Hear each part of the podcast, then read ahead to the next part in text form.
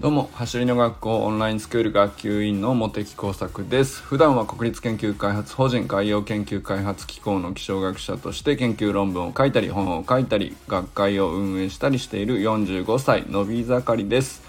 今日はアスリートの研究能力ということについてお話しします。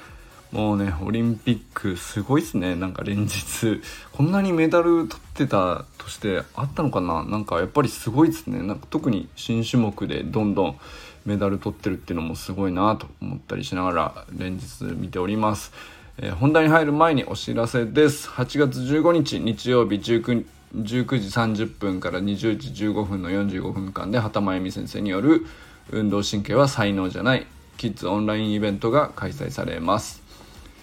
えー、畑真由美先生が今力を一番入れている子どもの運動神経を育てるためのコーディネーショントレーニングというものをですね、えー、一緒に遊んでいる感覚で、えー、画面の向こうの畑先生と一緒におしゃべりしながら体を動かしていると、まあ、運動神経が自然に作られていくっていうそういうプログラムになっております。まあ、運動のちょっとね苦手だなとか、えー、なかなかえー、引っ込み思案な子供とかでもですね非常に楽しんで、えー、参加できるプログラムになってますのでぜひぜひ、えー、参加してみてください。もちろんね運動が得意な子供でもねあの必ず夢中になっちゃうようなあの本当にいいトレーニングなのでやってみてください。参加対象年齢は3歳から9歳まで。で、えー、ぜひね親御さんにとっても畑先生のね、えー、子供に向き合う姿っていうのは非常に、えー、勉強になると思いますので、まあ、そんなところもね見ながら、えー、参加してみたらいいんじゃないかなと思います。えー、畑先生の運動神経は才能じゃないキッズオンラインの日程は8月15日日曜日19時30分から20時15分で参加費は1家族税込1100円です。参加申し込みは概要欄のリンクから行ってください。それでは本題なんですけど、今日はですね、アスリートの研究能力ということについて話してみたいなと思います。まあ、僕も一応研究者なんですけれども、まあこれね、職業に研究者って入っているけれど、まあ誰しもそそれなりに何かの研究者だなと僕はいつも思っていたりするんですね。まあ僕はたまたま気象とか、えー、海洋とか、まあ、自然科学の研究がお仕事で、まあ、その肩書きを研究者ってわざわざ呼びますけど、えー、まあ、あらゆる仕事はなんか研究してるよなと僕は思っていて。例えばまあ営業をされてる方とかでも営業を研究しないと営業の成績って上がらないと思うし、まあ、なんだろうな他のことでもどんなお仕事でも結局そのお仕事の中身についてちゃんと研究して、え、向き合ってえ改善してっていうのを繰り返した人が、まあ、よくできるようになっていくっていうことだと思うので、まあ、みんなどんな人でも研究者だなと僕は思っていたりするんですけど、え、まあ、そんな風な意味でいくとですね、まあ、アスリートの研究能力ってやっぱりとてつもないなっていうのをオリンピックなんか見てるとねすごく感じたりします。まあ、研究ってこじゃあそもそも言葉として何なのかっていうとまあ僕は一応どういうふうに捉えてるかっていうとですねすでに分かってることをまず整理して分からないことは実験して、えー、実験した結果を分析して解釈して仮説を立てる。で仮説の精度をちょっとずつ高めながら改善していくっていう、まあ、そのえー、考えることの繰り返しですよね。まあ、考えて行動して考えて行動しての、えー、繰り返しの中でちょっとずつ物事の精度を高めていく動作というか何ですか、ね、営みと言いますか、まあ、それ全体を指していると僕は思っていて、まあ、気象学っていう学問もその延長の、えー、先にあるし、まあ、過去の人がねそういうことを繰り返してきた。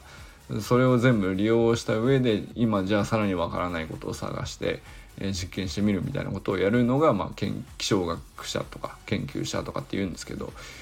まあどんなことでも結局そうだよねと思ったりするわけですよ。で、えー、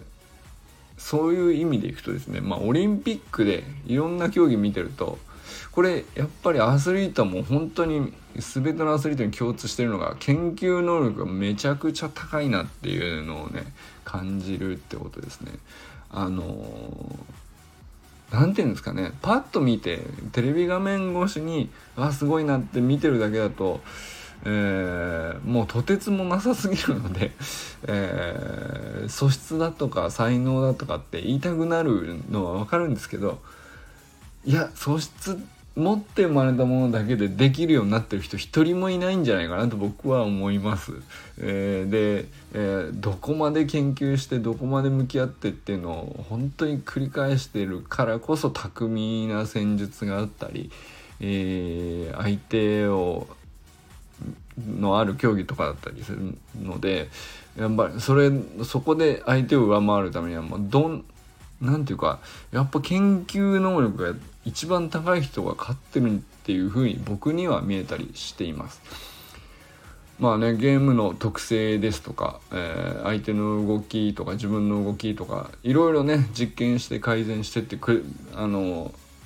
やりやることいっぱいあると思うんですけど、まあ、誰よりも研究してどうすれば勝てるかっていう問題に誰よりも向き合ってる人がトップアスリートなんだろうなっていうふうに、まあ、どの競技見てても感じるっていうのが、まあ、僕のオリンピックの楽しみ方っていうかそういうことですね。まあ、つまりね才能じゃないってことはね改めて思います。どんな競技でも足の速さだろうが他の競技だろうが才能じゃないですね。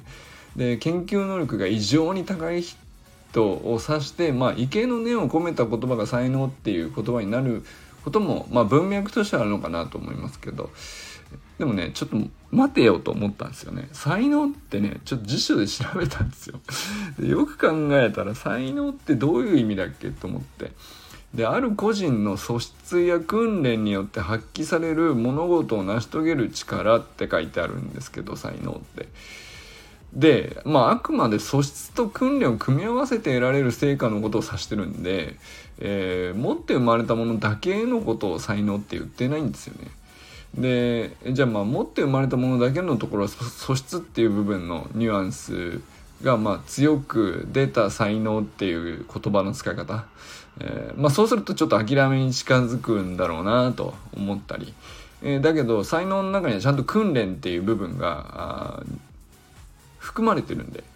本当は。でそこが抜け落ちてしまっているとまあ諦めになっちゃうんだけど、えーまあ、ちゃんとね訓練のニュアンスもあるんだよっていうのはね知っておくっていうか改めてねそれそういうもんだよ。そういう言葉だからねっていうのを知っておくとまあ物事の見え方変わるんじゃないかなと思います。いやもう才能だから諦めろっていうのはだから言葉としておかしいってことですよね。素質があもう根本的に足りていないと、まあ、例えば本当に身長が、えー、100センチ以上の人じゃないとできない。100センチ以下のちっちゃい子には、えー、そもそもできないみたいな。まあそれはあるかもしれないけど、まあ、そうじゃないことの方がほとんどだしそういうふうに競技って大体組まれているからやっぱり訓練とか研究の部分がものすごく大きくって、まあ、それの素質と研究と訓練を組み合わせた結果としての才能をどうやって作っていくかみたいなそこだよねと思ったりするわけですよ。でまあ素質はね確かに生まれつき持っているもので性格や能力などの元になるものっていう、まあ、意味なので、まあ、素質だと言われちゃったらまあじゃあ諦めろっていう文脈に確かになるかもしれないけど足の速さは素質だっていうのはまあないよねっていう。いやそんな人いないじゃないですか。トップアスリートで。足の速さが素質で、えー、速くなってる人いないじゃないですか、えボルトさんも含めてですけど、えー、素質なんだったら練習いらないしトレーニングする必要ないじゃないですか。って話になっちゃうんで。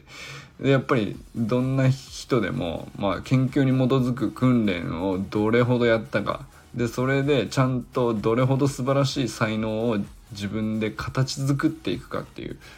そこがあのリスペクトされる本当のところなんだと思うので、まあ、そういう言葉ってなんかあの気づいたら文脈であのふわっとね別な意味で使われちゃったりしてることってあると思うんですけど、うん、才能もなんかそういう 言葉の一つかなと思ったりしました。でもアスリートもさまざまなね素質を生かした上で結局最終的にどこで差を生み出して人より秀でているのかっつったらもう間違いなく全員が研究に基づく訓練の部分でどこまで優れた才能を見事に作り上げたかっていうことを、まあ、競ってるわけなんで、まあ、じゃあこの研究にね基づくっていうところがめちゃくちゃ重要で、まあ、競技がね成熟すればするほどですけど単に訓練の量を増やすだけじゃ絶対勝てないじゃないですか。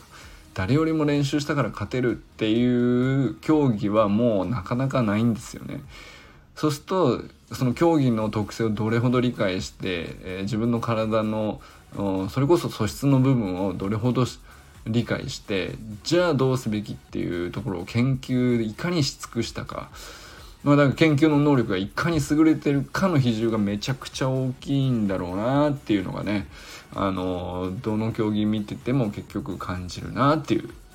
そんな感じですね。いやー、オリンピックって面白いですね っていうのがね、まあ、今日言いたかったことでした。というわけで、今日はね、アスリートの研究能力ということについてお話ししてみました。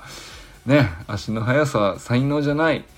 うん、素質じゃないですね。で、そして、え、素質を使って、まあ、研究能力を自分で磨いていきながらね、え、いかにえ、いかにいい訓練をするかってことを考えて向き合ってもうあの素敵な自分なりの才能を作っていきましょうっていうことがね本当に大事なことなのかなと思ったりしておりますそれでは皆さんこれからも最高のスプリントライフを楽しんでいきましょうバランス